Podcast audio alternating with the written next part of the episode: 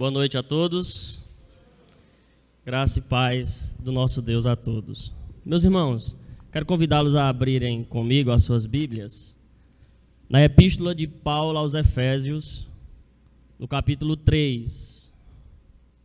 Epístola de Paulo aos Efésios, capítulo 3. Nós leremos dos versos 14 ao 21. Diz assim a palavra de Deus. Por esta causa me ponho de joelhos diante do Pai, de quem toma o nome toda a família, tanto no céu como sobre a terra, para que, segundo a riqueza da sua glória, vos conceda que sejais fortalecidos com poder, mediante o seu espírito no homem interior, e assim habite Cristo no vosso coração pela fé, estando vós arraigados e alicerçados em amor a fim de poder descompreender com todos os santos qual é a largura e o comprimento, e a altura e a profundidade, e conhecer o amor de Cristo que excede todo entendimento, para que sejais tomados de toda a plenitude de Deus. Ora, aquele que é poderoso para fazer infinitamente mais do que tudo que quanto pedimos ou pensamos, conforme o seu poder que opera em nós. A ele seja a glória na igreja e em Cristo Jesus por todas as gerações, para todo sempre. Amém. Encurve sua cabeça comigo e vamos orar mais uma vez. Senhor nosso Deus, nosso Pai, nós nos rendemos diante da tua soberania, diante do teu senhorio, Senhor, e pedimos que o Senhor fale conosco por intermédio da sua palavra. E o que nós te pedimos, Senhor, são essas mesmas coisas que o apóstolo Paulo, inspirado pelo teu Espírito Santo, nos descreve nesse texto. Queremos ser fortalecidos pelo poder do Espírito Santo. Queremos que Cristo habite em nós soberanamente, como também queremos compreender e conhecer o amor de Cristo, que excede a todo entendimento. Ó oh, Deus, venha é, nos, nos transformar pela tua palavra venha nos exortar pela tua palavra. E assim, Senhor, nós seremos tomados de toda a plenitude de Deus. Assim nós oramos. No nome santo de Jesus. Amém. Meus irmãos, os judeus tratavam com muita aspereza aqueles que não faziam parte do povo hebreu. Quando uma mulher gentia de outros povos, quando uma mulher pagã estava para dar à luz, um homem judeu não poderia ajudar de modo nenhum no parto daquela mulher. Porque se ele ajudasse, ele estaria contribuindo para que um pagão, um gentil, nascesse ao mundo. O judeu olhava para o gentil como um cão. Ele dizia, todos os dias ao orar, ele dizia: Senhor, graças te dou, porque eu não nasci nem mulher, nem samaritano, nem cão. Então era assim que o judeu olhava para um gentio. Os judeus costumavam dizer que os gentios serviriam no dia do juízo final como combustível para que o fogo do inferno não se apagasse. E havia então preconceito e muitas barreiras para um gentio, para um judeu olhar para um gentio. Só que Paulo, na epístola aos Efésios, vai descrever um grande mistério que ocorreu na cruz do Calvário. Pois na cruz do Calvário, por meio da morte sacrificial do nosso Senhor Jesus Cristo, Deus desfez uma barreira que havia, desfez a inimizade entre judeus e gentios. Ele não só tor se tornou mediador entre Deus e os homens, mas também entre os homens e os homens. Assim sendo, Deus só tem um povo, nós só temos uma cabeça, que é o nosso Senhor Jesus Cristo. E todos os outros foram enxertados nessa videira que é o nosso Senhor Jesus Cristo. Cristo morreu por homens de todas as tribos, línguas, povos e nações. Porém, os judeus não olhavam para isso de bom grado, não olhavam para isso com prazer. Antes, eles se viam como os, os herdeiros das alianças, das promessas, dos oráculos, etc. Mas Paulo vai dizer em Efésios que Cristo, por intermédio de Cristo e por Cristo, os gentios se tornaram coparticipantes das promessas, herdeiros de Cristo, co-herdeiros com Cristo, concidadão dos santos, membros da família de Deus, e que Deus, por meio do seu poder, está fazendo com que todas as coisas venham convergir para Cristo. Ele está reunindo um povo, judeus e gentios, para servi-lo em adoração. Então, quando você olha para o verso 14 do texto que nós lemos, você vai entender que é esta causa, por esta causa que eu acabei de lhes relatar, que, os, que Paulo está de joelhos perante o Pai. É a causa de um mistério que foi desfeito, revelado ao apóstolo, em que todos os povos poderão servir ao Deus de Abraão. Ora, na Escritura, no Antigo Testamento, você já pode perceber é, essas promessas a respeito dos gentios. Por exemplo, ouvi-me ilhas, o Senhor, o Redentor, te salvará. Isaías 49. Fui buscado por um povo que não me procurava, e estendi as minhas mãos a um povo rebelde, e conto mais. Aqueles que não me buscavam, me acharam, os gentios. E o Senhor Jesus, no Evangelho de Mateus, ele diz que é, no, no, dia da regeneração, no dia da, da consumação de todas as coisas, os judeus iriam ter uma triste surpresa. Por quê?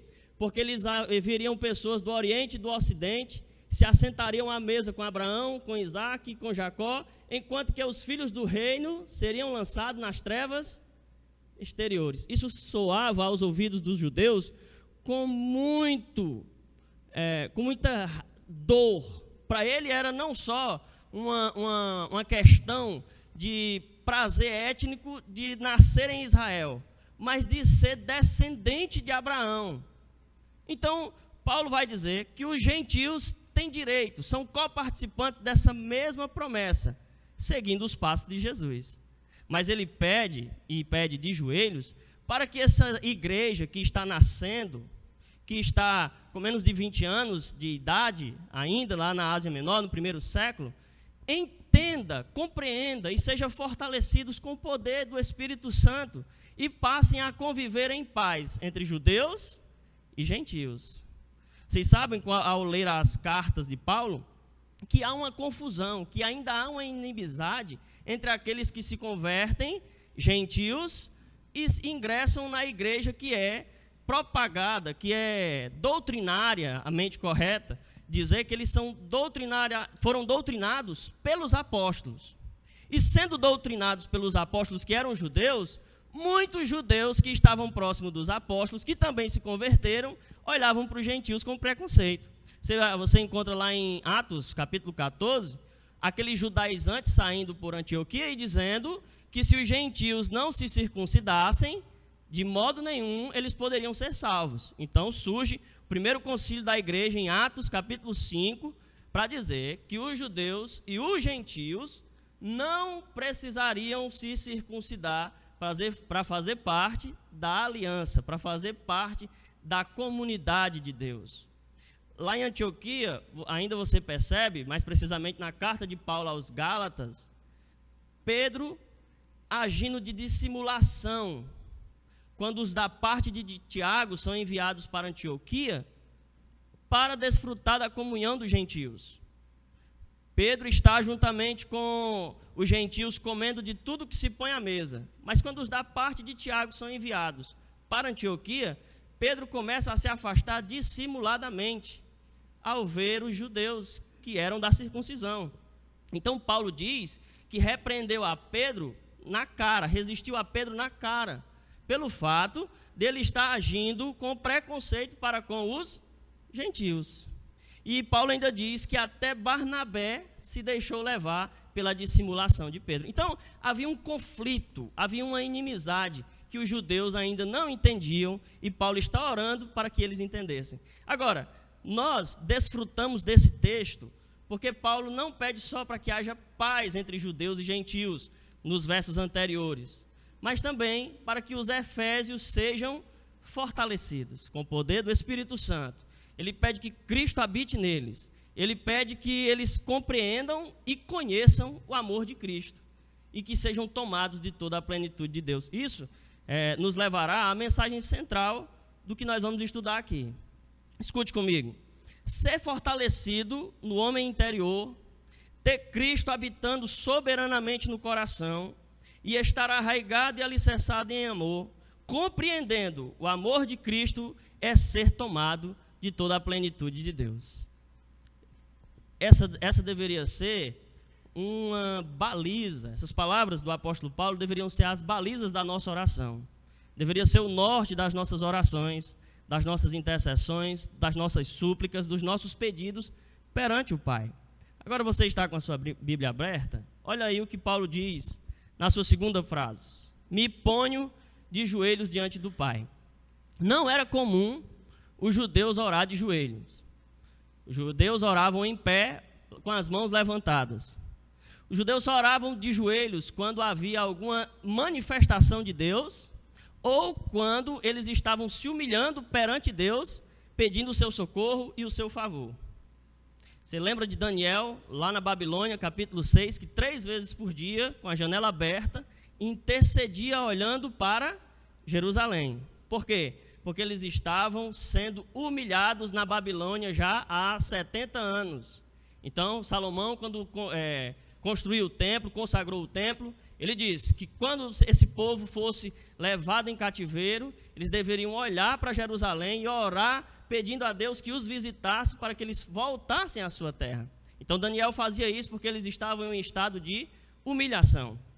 Quando o judeu estava é, tendo que se arrepender e se voltar para Deus e buscar o perdão de Deus, o que é que eles faziam? Eles se prostravam perante Deus em tamanha humilhação pedindo que Deus se apiedasse deles e tivesse misericórdia deles. É o caso de Davi, que passa sete dias prostrado perante Deus. É o caso do publicano, que não quer olhar para os céus. Ele bate no seu peito, olhando para baixo e dizendo: Tem compaixão de mim, pecador. Ou quando a dor aguda estava é, enraizada no coração dos judeus, eles também se prostravam. Você encontra é, o próprio Senhor Jesus orando no Getsemane com o rosto em terra e dizendo: Aba, Pai, todas as coisas te são possíveis. Se te possível for, passa de mim este cálice. Então, o judeu não orava de joelhos, exceto em ocasiões muito especiais. Ah, eu lembro de um texto muito, muito interessante aqui para essa parte ainda, é a consagração do Templo de Salomão. Salomão começa orando em pé e fala com Deus e diz muitas palavras. Mas quando Deus se manifesta naquele dia, Salomão, juntamente com todos os sacerdotes e com todo o povo de Israel, fazem o quê? Se prostram perante Deus, pedindo que ele use de misericórdia para com eles. Então, é, a, a, Bíblia não nos revela ou não nos ensina uma, uma, uma, o modo certo de orar com o nosso corpo. Agora, William Hendricks diz o seguinte: que um modo desleixado de orar pode se tornar em uma irreverência que Deus venha a nos castigar por causa disso. Então, quando nós formos orar, nós devemos dedicar é, é, zelo não só no que iremos falar, mas também como iremos nos posicionar. Esse é o ponto. Então, Paulo está se ajoelhando diante de Deus porque a causa é nobre. É para que eles tenham conhecimento de Deus. Você ainda está com a Bíblia aberta? No verso 15 ele diz assim: ó, De quem toma o nome toda a família, tanto no céu como sobre a terra. Aqui os comentaristas dizem que Paulo está querendo mostrar para os seus leitores que existe uma igreja militante que está enfrentando batalhas ainda nessa terra, mas também existe uma igreja que já está assentada nos lugares celestiais em Cristo Jesus, que os teólogos sistemáticos chamam isso de igreja triunfante. Então, Paulo está dizendo que todo nome em que o nome de Deus é glorificado está recebendo uma intercessão dele lá em Roma, no lugar onde menos esperaríamos que alguém iria interceder pela igreja era em Roma. Cidade depravada, imperador é, perverso, os cristãos sendo perseguidos, mas Paulo está em uma masmorra intercedendo pelos crentes. João Calvino diz que os pastores, através do exemplo de Paulo, não só devem admoestar o povo, não só devem exortar ao povo, mas também devem se ajoelhar perante Deus para que o povo receba a instrução e admoestação segundo o seu exemplo também. Paulo disse aos coríntios: Sede meus imitadores, como eu também sou de Cristo. Então, se Paulo está em Roma e está intercedendo pelos Efésios, os Efésios deveriam dizer: se Paulo está preso e está intercedendo por nós, nós que estamos em liberdade devemos interceder uns pelos outros. E esse é o ponto de Calvino. Agora, essa questão de Deus como pai, Deus ser pai de todas as famílias da terra, deve ser entendido com muito cuidado. Por quê? Você já ouviu alguém dizer assim: todo mundo é filho de Deus. Só que, no sentido de que Deus é pai porque criou, é verdade. Deus é pai porque ele criou todas as coisas, todas as criaturas. Isso é verdade, a Escritura diz isso. Agora, no sentido soteriológico de salvação, Deus é pai daqueles a quem ele elegeu, predestinou, justificou, regenerou e glorificará. Deus é pai daqueles por meio de quem ele enviou o seu espírito para habitar neles. Porque se alguém não tem o espírito de Cristo, esse tal não é dele. Né? É o espírito de Deus quem testifica com o nosso espírito que nós somos filhos de Deus. Então, nem todo mundo é filho de Deus, e a Escritura fala isso. É, 1 João, capítulo 4, o apóstolo diz que Caim era do maligno. E por que, que ele era do maligno? Porque ele matou o seu irmão. O Senhor Jesus olhou para os fariseus e disse assim: Vós tendes por pai o diabo, porque o diabo peca desde o princípio. Nunca se firmou na verdade, quando fala mentira, fala do que ele é próprio, pois ele é mentiroso e pai da mentira. Certo? Então, nem todos são filhos de Deus. O Senhor Jesus contou também a parábola em Mateus 13 do joio e do trigo. E o joio lá, quando foi perguntado ao, ao dono do campo, o que foi que o dono do campo disse? O joio é a semente do maligno. Então, existem os filhos de Deus e existem também os filhos do diabo. Então, ao ler o verso 15, você tem que entender que nem todos, soteriologicamente falando, no que diz respeito à salvação, são filhos de Deus. Então, esse é o primeiro ponto. Como Paulo introduz a sua oração? Ele introduz pedindo a Deus que aquele poderoso Senhor, Pai de todas as criaturas, seja na, no sentido de criação, seja no sentido de salvação, atente para os Efésios, para que eles entendam algumas coisas. Primeira coisa que Paulo quer que os Efésios entendam: que eles precisam ser fortalecidos no poder do Espírito Santo. Olha o verso 16. Para que, segundo a riqueza da sua glória, vos conceda que sejais fortalecidos com poder, mediante o seu espírito, no homem interior. Deus, irmãos, não nos dá um espírito por medida.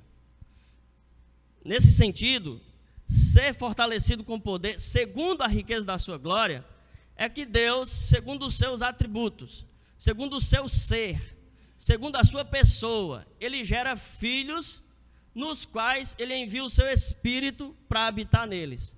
E assim, esses homens que eram os piores pecadores se tornam participantes da natureza divina. Isso significa que nós nos tornamos deuses? De modo nenhum. Mas significa que o Espírito habita em nós e nos regenerou e está nos transformando. E esse Espírito nos dá poder poder para vencer os nossos pecados, para vencer o nosso coração que nos engana, que nos ludibria, que nos quer afastar de Deus e que faz com que nós tenhamos percepção do que seja a vontade de Deus e do que não seja.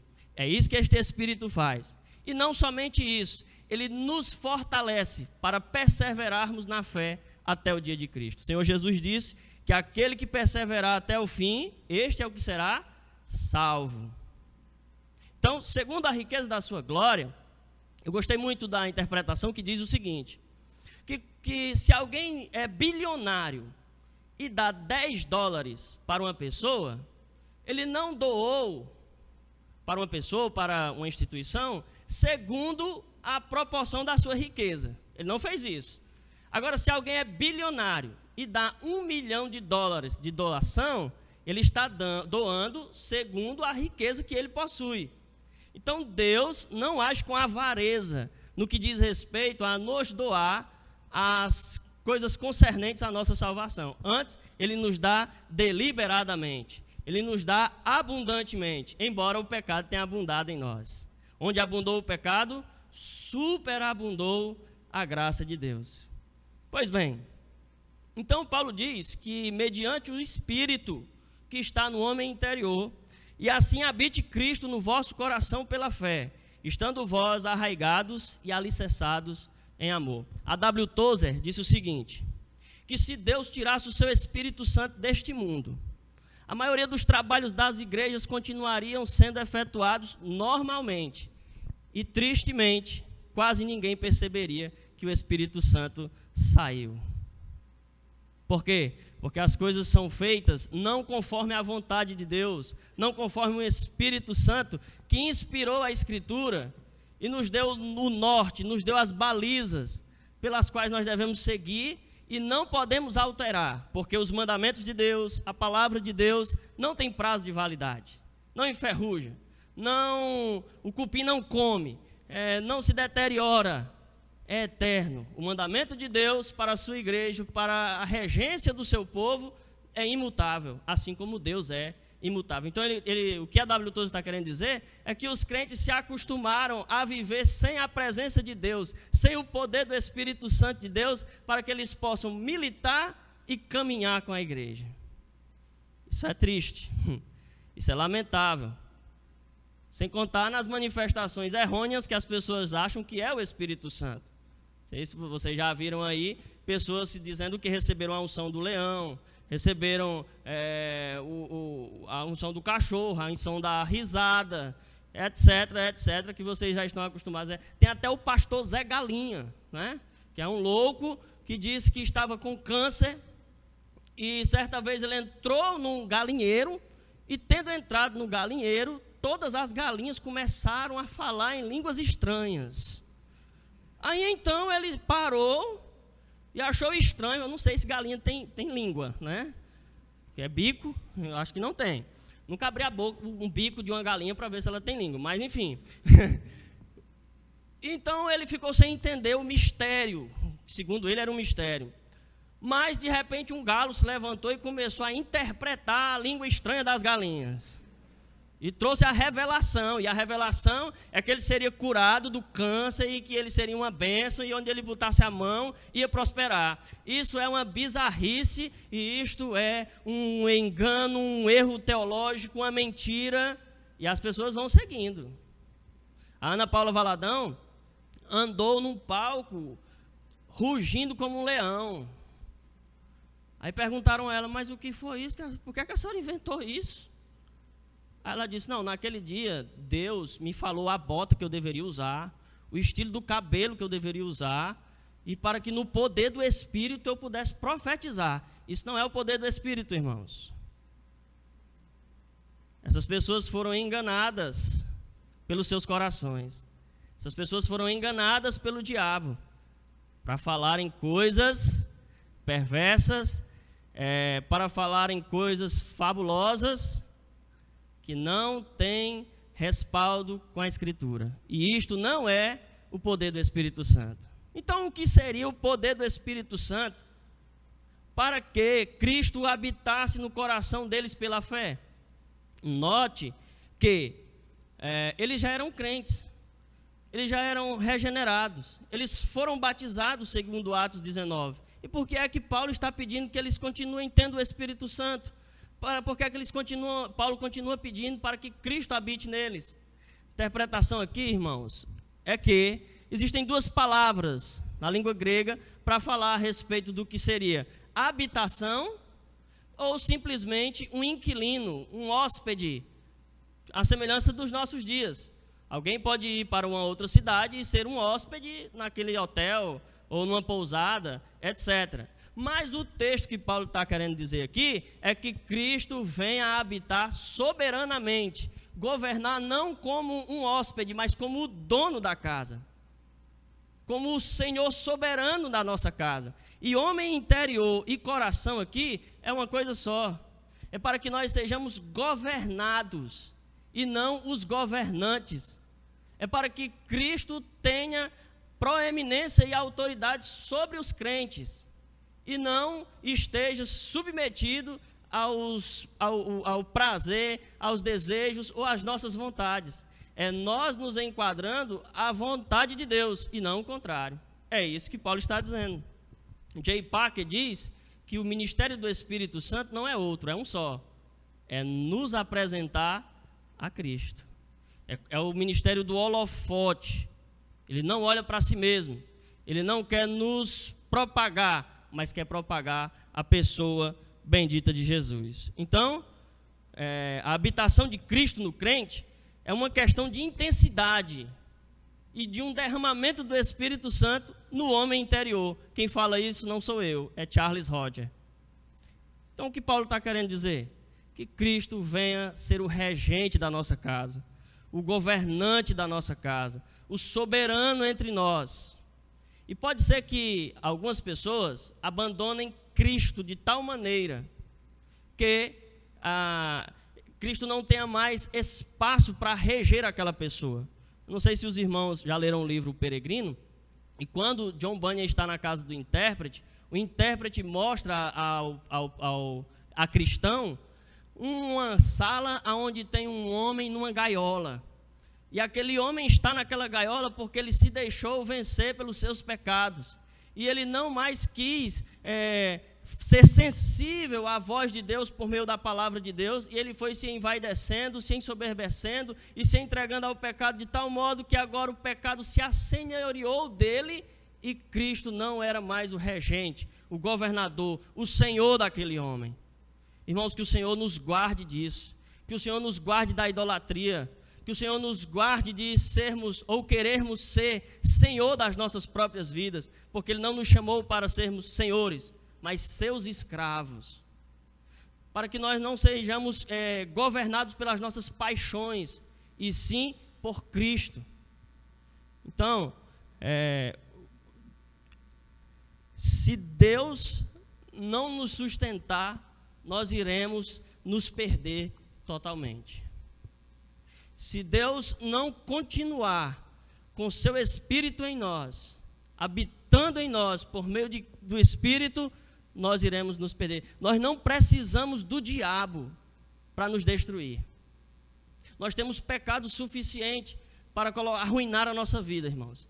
Nós temos paixões nos nossos corações e enganos suficientes para nós virarmos as costas para Deus. Então Deus precisa que o seu espírito esteja habitando em nós. John Stott diz o seguinte: que ter o espírito e ter Cristo habitando no coração é a mesma coisa porque Cristo habita nos nossos corações por meio do seu Espírito.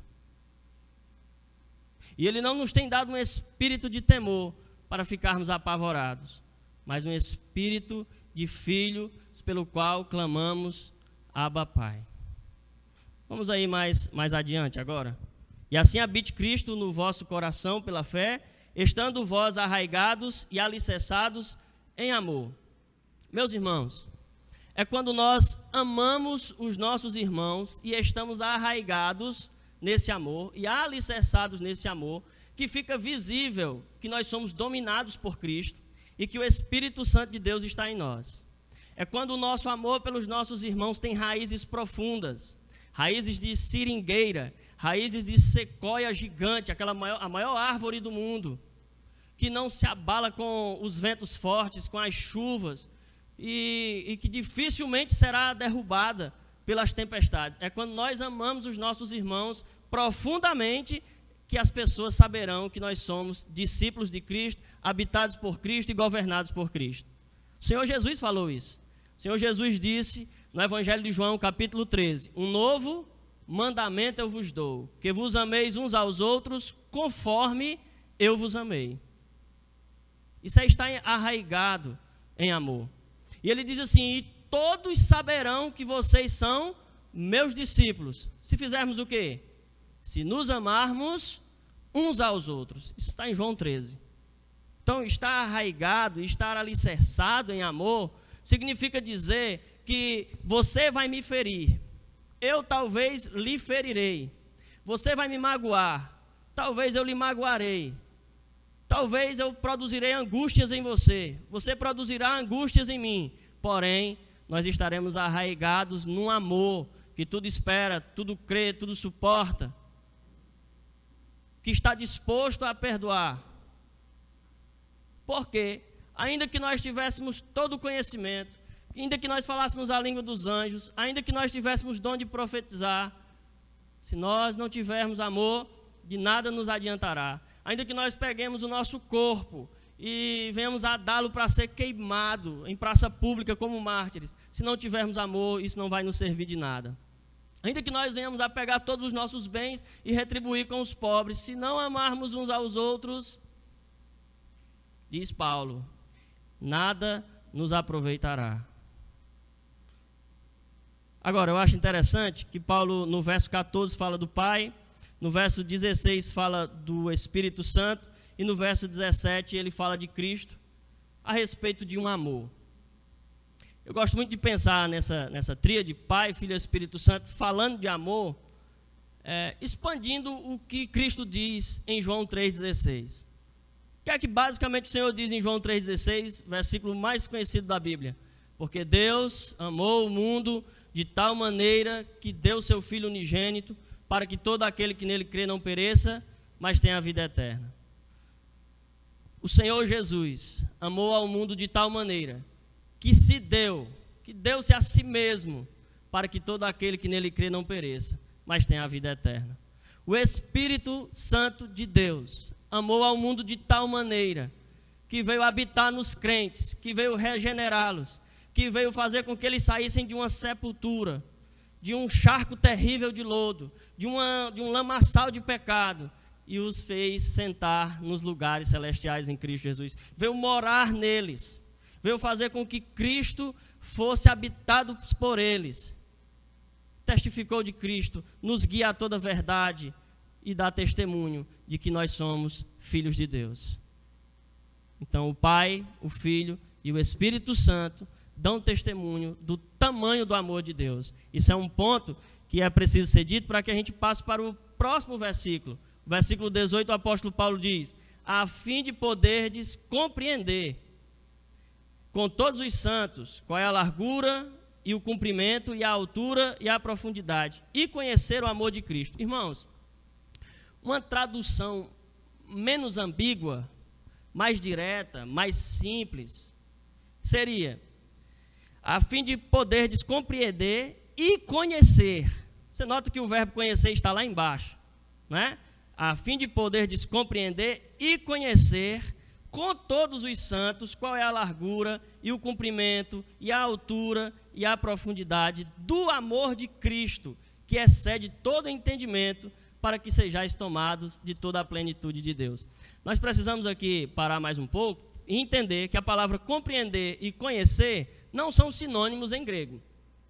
A palavra compreender tem a ver com um assentimento intelectual, teórico, onde você compreende com a sua mente que Deus lhe ama e que o amor de Cristo foi profundamente explorado nas páginas do Novo Testamento, onde diz que nós, ainda que éramos pecadores, Deus enviou, Deus provou o seu amor para conosco, morrendo Cristo Jesus por nós, sendo nós ainda pecadores. Isso aí é um, uma compreensão que você tem usando a sua mente. Agora o verso 19, quando ele diz assim: "E conhecer o amor de Cristo tem a ver com algo visceral, com uma experiência, com uma degustação, onde você pode, no seu dia a dia, experimentar a mão de Deus, o amor de Deus, o perdão de Deus, a consolação de Deus e a comunhão com esse Deus que nos amou de tal maneira. É comum você encontrar pessoas que conhecem a Deus intelectualmente, mas não conhecem a Deus de forma na, na experiência cotidiana do dia a dia. Dr. Lloyd Jones diz que são pessoas que são gerinos espirituais.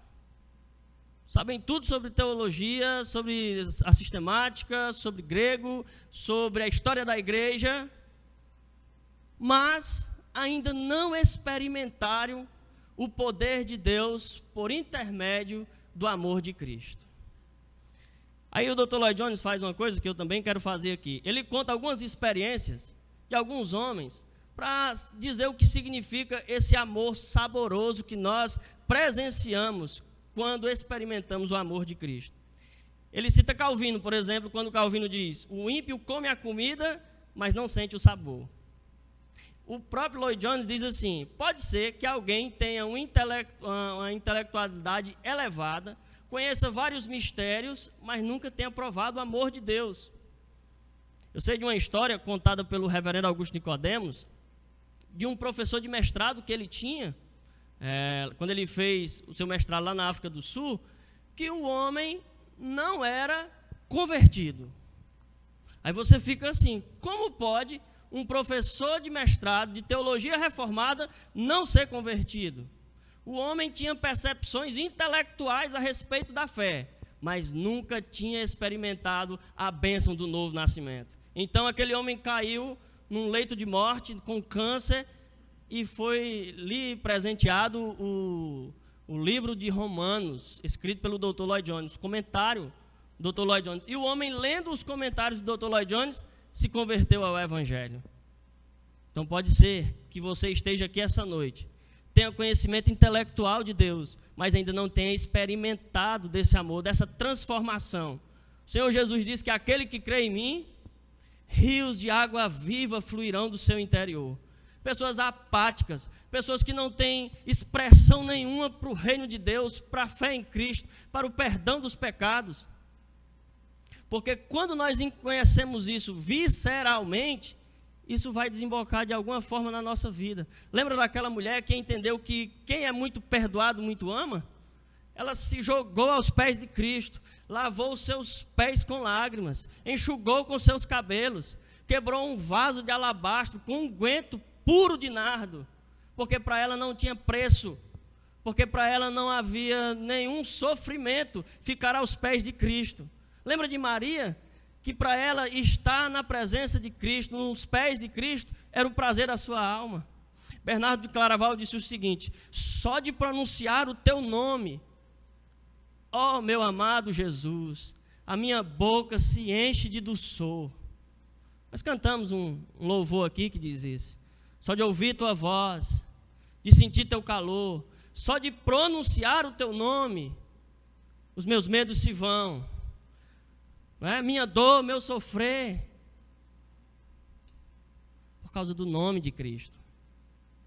Por causa do nome de Cristo. Charles Wesley disse o seguinte: Ó oh Jesus, amante da minha alma, permita-me voar para o teu seio. Se sentindo como quem é carente totalmente de Cristo e que sem Cristo não pode viver. Não há como uma pessoa experimentar desse amor e permanecer apática, sem vida e sem prazer em Cristo e na Sua palavra e na Sua igreja. Porque Paulo diz aqui, a fim de compreender com quem? Com todos os santos. Eu não posso ser crente sozinho. Eu não posso ser crente na minha casa. Eu não posso ficar em casa ouvindo pregações e cantando louvores a Deus sozinho, porque é na comunidade dos santos, é na fé santíssima que nós aprendemos a respeito de Deus de forma mais arraigada, de forma mais alicerçada e acentuada, é na comunhão dos santos. É ao desfrutar das bênçãos que um irmão recebe. É ao chorar com os que choram, ao se alegrar com os que se alegram, que o amor de Cristo vai se aprofundando em mim. É vendo o que Deus faz na vida do meu próximo é, vendo o que Deus faz na vida daquele que é novo convertido e vai compreendendo o Evangelho, que eu vou entendendo o tamanho do amor de Deus. É quando eu peco e sou perdoado pelo meu próximo, que eu entendo o tamanho do amor de Deus. Ou quando o meu próximo peca contra mim e eu tenho que suportá-lo em amor, é que o amor de Cristo cresce em mim. Eu não posso ser crente em casa. É com todos os santos que nós crescemos nesse amor. É que nós compreendemos esse amor. e então Cristo passa a ser uma delícia para nós. Isso não é palavra minha. É Agostinho de Hipona que diz: Minha delícia divina. Ó Senhor Jesus, minha delícia divina, que eu te conheça, assim como tu me conheces. Conhecer esse amor vai ser transformador para as nossas vidas, irmãos. Experimentar esse amor vai ser é, aquilo que vai nos possuir, nos dominar e reger a nossa existência. Do contrário, nós estaremos na força do nosso próprio braço. Do contrário, nós não estaremos é, debaixo de um cabeça, mas quereremos usurpar o senhorio e a cabeça que só tem uma, que é o Senhor Jesus. Então Paulo diz: conhecer o amor de Cristo que excede todo entendimento, para que sejais tomados de toda a plenitude de Deus. O que significa ser tomado de toda a plenitude de Deus? O que significa ser tomado de, desse, dessa compreensão que excede a todo entendimento? Vou repetir o que já foi falado até aqui. É quando nós estamos alicerçados, arraigados. É quando Cristo reina na nossa vida, é que nós somos tomados de toda a plenitude de Deus. Cristo é a própria plenitude de Deus. Paulo fala isso em Colossenses capítulo 1 e 2. Ele diz que em Cristo estão escondidos todos os tesouros da sabedoria, que em Cristo habitam toda a plenitude de Deus. Colossenses 2. Em João 14, há um debate muito interessante, quando o Senhor Jesus diz: Não se turbe o vosso coração, crede em Deus, crede também em mim. Na casa do meu pai há muitas moradas. Se não fosse assim, eu não vou-lo teria dito. Mas vou preparar-vos lugar, para que onde eu estiver, estejais vós também. E, e, e não vos deixarei órfãos. Eu lhes enviarei o Espírito Santo, para que vocês sejam guiados a toda a verdade. Então Tomé diz assim: Mas Senhor, nós não sabemos o caminho para onde tu vais. Mostra-nos o caminho. Aí o Senhor Jesus responde: Eu sou o caminho, a verdade e a vida. Ninguém vem ao Pai senão por mim. Aí então Felipe olha para Cristo e diz: Então mostra-nos o Pai, o que nos basta. E o Senhor responde: Estou há tanto tempo convosco, Felipe, e não me tendes crido. Quem vê ao Pai, vê a mim. Credes ao menos pelas mesmas obras, porque as obras que eu vos faço, não as faço de mim mesmo, mas o Pai que nos deu para fazê-las. Então, quem vê ao Pai, vê a Cristo. Quem vê a Cristo, vê ao Pai. Então, o que significa ser tomado de toda a plenitude de Deus? É ter Cristo habitando nos nossos corações, o que Paulo disse no verso 17. Ser tomado de toda a plenitude de Deus é ter Cristo habitando no nosso coração. E esse Cristo, esse Filho de Deus, é a expressão exata do ser de Deus. O escritor aos Hebreus diz que, havendo Deus outrora falado, de muitas maneiras aos pais pelos profetas, nos últimos dias nos falou pelo Filho, que é a expressão exata do seu ser e o resplendor da sua glória. O que significa ser tomado de toda a plenitude de Deus? É ter Cristo dominando soberanamente sobre as nossas vidas, regendo a nossa existência, sendo Ele aquele que nos valida, aquele que traz prazer ao nosso coração.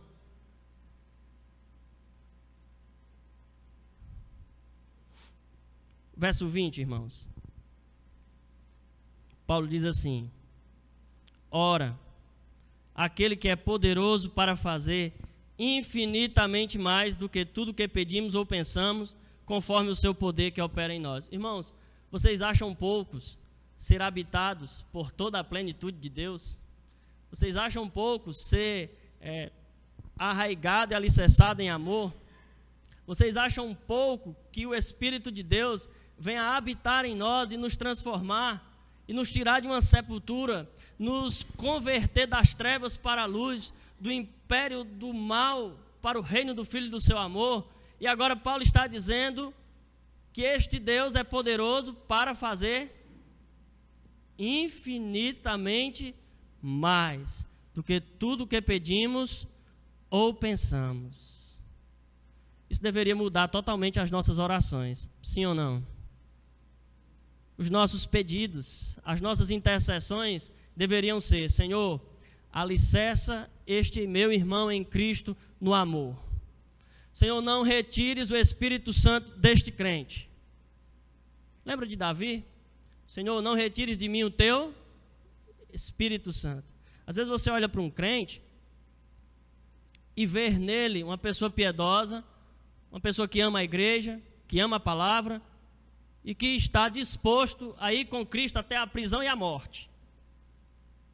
Por quê? Porque você percebe nele frutos dignos de arrependimento. Mas quando você menos espera, aquela pessoa é surpreendida pelo pecado, é enganado pelo pecado, é governado pelo pecado e causa um escândalo. Não é isso que acontece muitas vezes, corriqueiramente? Então, por mais que você perceba no crente, no seu irmão em Cristo, uma pessoa que está de pé, uma pessoa que ama a igreja, que ama a Escritura, que ama a palavra, ainda assim você deve orar por ele e interceder por ele. Porque esses homens, essas pessoas para quem Paulo estava escrevendo, já eram crentes. Mas Paulo diz: Cristo precisa continuar habitando em vós, não como hóspede, mas como Senhor. E Deus continuará sendo poderoso para fazer muito além, infinitamente mais de tudo aquilo que pedimos ou pensamos. É isso também, é, ainda que seja um pouco cômico, vai levar você a pensar o contraste que há entre as orações do verdadeiro apóstolo do nosso Senhor Jesus Cristo e as orações que são feitas pelos falsos apóstolos na televisão. Quais são as orações dos apóstolos da televisão? Antigamente era um copo com água em cima da televisão, mas como fizeram a, a TV de LED, Aí então tiveram que mudar, agora tem que botar em cima do, do, rádio e a pessoa bebe e se encosta na televisão, com, segurando no copo e bebe a água e tudo que ele tocar vai ser abençoado. Né? A oração de Paulo é totalmente diferente, é um contraste.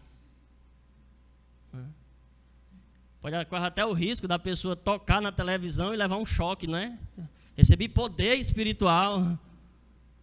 Essa é a oração dos apóstolos dos nossos dias, que na verdade são falsos apóstolos, são ministros de Satanás, disfarçando-se de anjos de luz.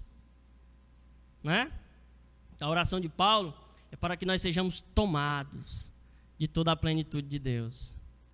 A oração de Paulo é para que nós venhamos a compreender o amor de Deus que excede a todo entendimento.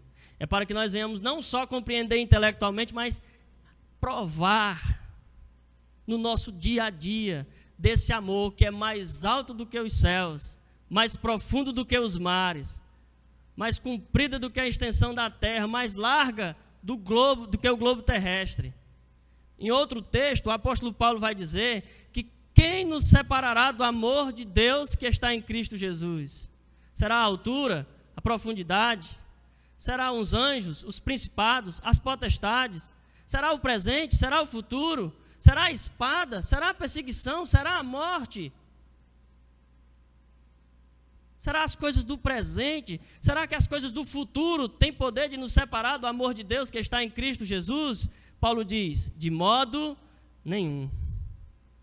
E esse Deus é poderoso para fazer infinitamente mais. Agora percebam uma coisa, irmãos. Essa aplicação não posso deixar de passar para os irmãos. Crer e conhecer sem amar é a vida intelectual dos demônios. Os demônios, os demônios também creem. E Tiago diz que eles creem que estremecem, porém eles não obedecem. Deus nos chamou em Cristo para que nós viéssemos a amá-lo, e a prova de que nós o amamos é quando nós guardamos os seus mandamentos. O que foi que Jesus disse? Se me amardes, vocês vão estremecer. Foi assim que Jesus disse? Se me amardes, guardareis os meus mandamentos. E se alguém me amar, será amado por meu Pai. E eu o amarei e me manifestarei a ele. Isso é o que João 14 diz. Então os demônios creem, creem que estremece. Intelectualmente eles percebem coisas que nós jamais conheceremos a respeito de Deus e da eternidade. Mas eles não obedecem. E nesse texto, juntamente com todos os santos, nós somos convidados a não somente crer, a não somente compreender, mas degustar do amor de Cristo, do perdão de Cristo, das multidões das misericórdias de Deus, que são a causa de nós não sermos consumidos. Nessa carta aos Efésios, Paulo fala muito de riquezas: riqueza da sua glória, riqueza da sua graça, riqueza da sua misericórdia. O nosso Deus é rico em perdoar e ele é poderoso para fazer infinitamente mais do que pedimos ou pensamos. No, Paulo inicia a carta louvando a Deus e dizendo: Bendito seja o Deus e Pai de nosso Senhor Jesus Cristo, que nos tem abençoado com toda a sorte de bênçãos nos lugares celestiais em Cristo Jesus. Então, nós devemos ser agradecidos a esse Deus e guardar os seus mandamentos. Por último, irmãos, Paulo diz no verso 21: A ele seja a glória na igreja, que é o corpo de Cristo, e em Cristo Jesus, que é o cabeça da igreja, por todas as gerações e para todos sempre. Qual é aqui? É, Paulo e Cristo estão andando juntos nesse, nesse trecho da Escritura. Porque em João 13 você percebe que Jesus instrui os seus discípulos, dá mandamentos aos seus discípulos e no final ele ora por eles. E não somente por aqueles que eram seus discípulos, mas por aqueles que iriam crer por meio da pregação dos seus discípulos. Nesse texto aqui, no verso 21, Paulo está orando não só pelos efésios, mas por todas as gerações e para todos sempre, o pedido de Paulo é que os crentes sejam arraigados, alicerçados, tenham Cristo habitando nos seus corações e sejam tomados de toda a plenitude de Deus. Assim nós devemos orar por aquelas pessoas que nós amamos. A oração, irmãos, é o desejo sincero da alma. A oração é, a, é uma é, é a expressão de um desejo diante de Deus. Todos nós que aqui estamos só oramos acerca do que nos preocupa. Nós só oramos a respeito daqueles assuntos que nos incomodam. Não é verdade? Então, como é que eu sei que eu amo muito uma pessoa, por exemplo? É quando eu estou na presença de Deus orando por ela. Os filhos eles podem se desviar dos conselhos das mães, eles podem se desviar das chineladas das mães, eles podem se desviar do, de, um, de, uma série de coisas que as mães podem fazer, mas eles não podem se desviar das intercessões das mães que oram por eles. Agora, como é que eu sei, como é que você sabe que você quer muito a salvação de uma pessoa da sua família, por exemplo? É quando você está na presença de Deus, intercedendo por aquela pessoa. Você tem aqui, meu irmão, minha irmã e meu irmão, um esboço do que orar a respeito daquele que não conhece a Cristo. E assim você estará dizendo para Deus que você se importa com aquela pessoa, que aquela pessoa lhe diz respeito, que as suas afeições estão sendo movidas para aquela pessoa. É assim que você sabe se você quer muito uma coisa ou não é o tempo que você gasta em oração por ela. Certo? Agora, é bem verdade que se esse texto não estivesse escrito, nós não nos atreveríamos a orar dessa forma. Né? Quem seria humilde ao ponto de dizer, Senhor, eu quero ser, eu quero conhecer o teu amor totalmente, eu quero ser totalmente tomado da tua plenitude. Nenhum de nós faríamos isso porque nós sabemos que nós somos pecadores. Mas Paulo não só orou assim, mas nos deixou um legado para orarmos dessa forma. Nós devemos fazer desse texto o conteúdo das nossas orações, o conteúdo da nossa intercessão pelo nosso próximo, por nós mesmos e pelos nossos familiares. Vamos encerrar orando, irmãos. Ó Deus, nosso Pai, nós pedimos que o Senhor tenha compaixão de nós, Senhor. Que o Senhor seja misericordioso para conosco.